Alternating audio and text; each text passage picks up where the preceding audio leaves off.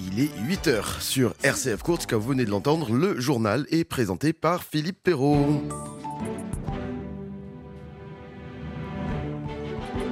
Bonjour Philippe. Bonjour Arnaud, bonjour à tous. L'actualité aujourd'hui en Corse avec les forestiers qui ont fêté leurs 50 ans ce week-end. Le pendué qui est fermé à la circulation. 200 personnes rassemblées à Ajaccio-Bastia pour la paix au Proche-Orient. Focus sur le concile du PNC qui s'est déroulé hier dimanche. Retour sur la journée de lutte contre le harcèlement scolaire avec notre invité Jean-Philippe Agrès, directeur de l'Académie de Corse. Enfin, football et fortunes diverses pour la CA et le Sporting Club de Bastia en Ligue 2. Mais nous commençons ce journal avec un accident de la route qui a coûté la vie à une petite fille de deux ans samedi après-midi sur la commune de Kotitia.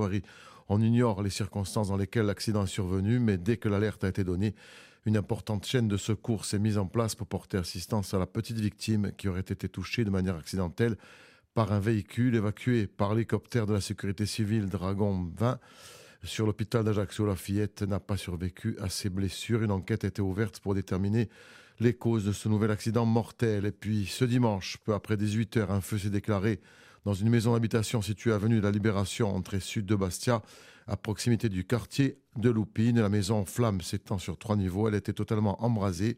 Une vingtaine de pompiers ont été nécessaires pour maîtriser le sinistre, non sans difficulté en raison du vent qui a soufflé.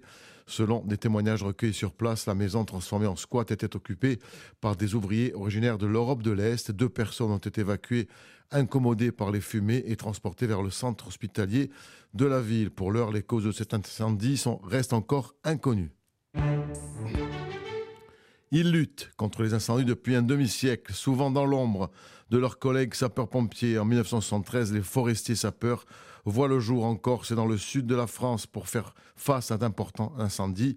Présents dans sept départements sur le continent, sur tout le territoire national, ces agents spécialisés dans l'entretien de l'espace et la prévention des feux ont célébré à Francard vendredi 10 novembre le 50e anniversaire de la création de leur profession en présence des effectifs de Lille, de deux délégations des Bouches-du-Rhône et des Alpes-Maritimes ainsi que de représentants politiques insulaires. Le progrès technique de ces dernières années ne compense pas la baisse dans les effectifs en 8 ans, la Haute-Corse a connu une chute dans ses effectifs de l'ordre de 40%, 30% en Corse du Sud. Présent à l'occasion de ce 50e anniversaire, Gilles Siméon, président de l'exécutif de Corse, s'est engagé en faveur du recrutement afin que les effectifs soient en adéquation avec les moyens techniques. En raison de travaux sur la route départementale 20, le pendué qui sera fermé à la circulation du 13 novembre, donc à partir d'aujourd'hui, jusqu'au 1er décembre, une déviation sera mise en place et les automobilistes emprunteront l'ancien pont situé sous le viaduc Eiffel. La circulation s'effectuera de manière alternée sur une seule voie. À l'appel de 18 associations, parmi lesquelles Perabadge et la Ligue Corse des droits de l'homme, Amnesty International, du ou encore le Parti communiste français de Corse du Sud.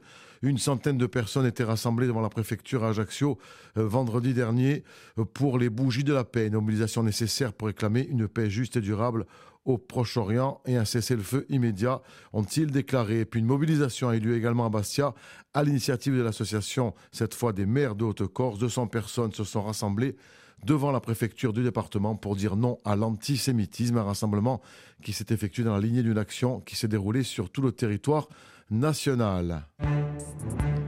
Ce dimanche se tenait le concile du Parti Italien National Corse dans le centre Corse, occasion de faire le point sur l'actualité politique de l'île. Il a été question d'autonomie, des discussions avec Paris, le PNC qui a également posé un regard critique sur la gestion de l'actuelle majorité territoriale, un sujet sur lequel nous reviendrons dans une prochaine édition.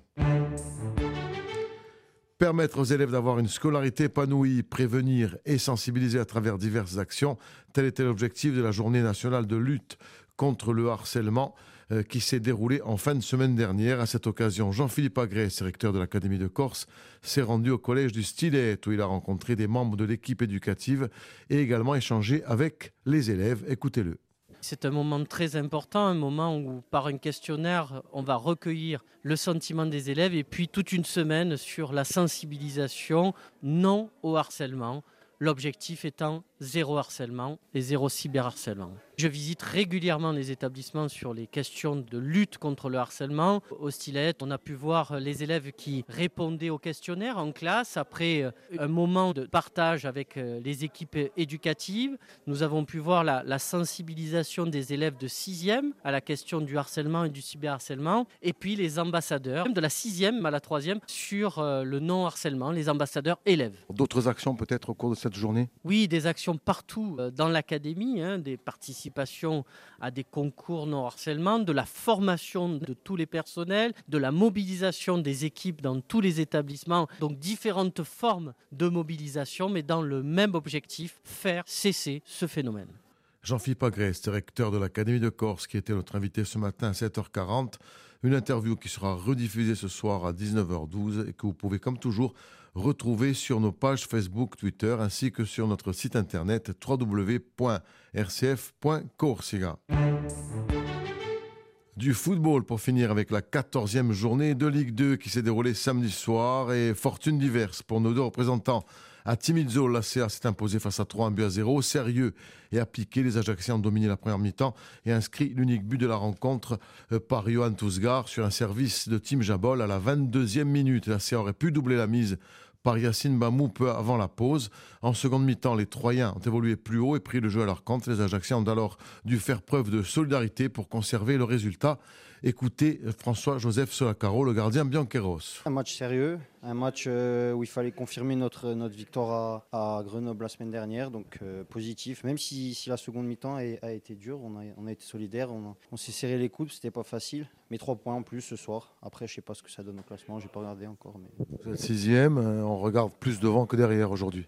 on s'interdit rien. Après, on, veut acquérir le maintien le plus vite possible. Je pense qu'on a la moitié. Après, je sais pas combien il jouera, mais je pense qu'on a fait, on a fait la moitié du chemin. Mais, mais voilà, quand, quand les 45 points seront arrivés, on, on, verra ce qu'on, peut faire euh, de beau. Personnellement, encore un, clean sheet après celui de Grenoble. Et vous avez fait encore du bon boulot ce soir. Oui, un bon match. Un bon match après Grenoble, tant mieux, c'est bien pour, euh, pour la confiance et, pour enchaîner euh, dans 15 jours à, à Annecy. L'ACA qui occupe la sixième place du classement avec 23 points à deux longueurs seulement de la seconde place. De son côté, le Sporting de Club de Bastia n'a pas été en mesure de rééditer la prestation de la semaine dernière face à Bordeaux. Il s'est incliné au Paris FC, un but à zéro, rapidement privé de Benjamin Santé, leur attaquant. Les Bastiais ont été très timides, trop, pour contrarier les plans d'une équipe du Paris FC qui n'avait pourtant rien d'un foudre de guerre.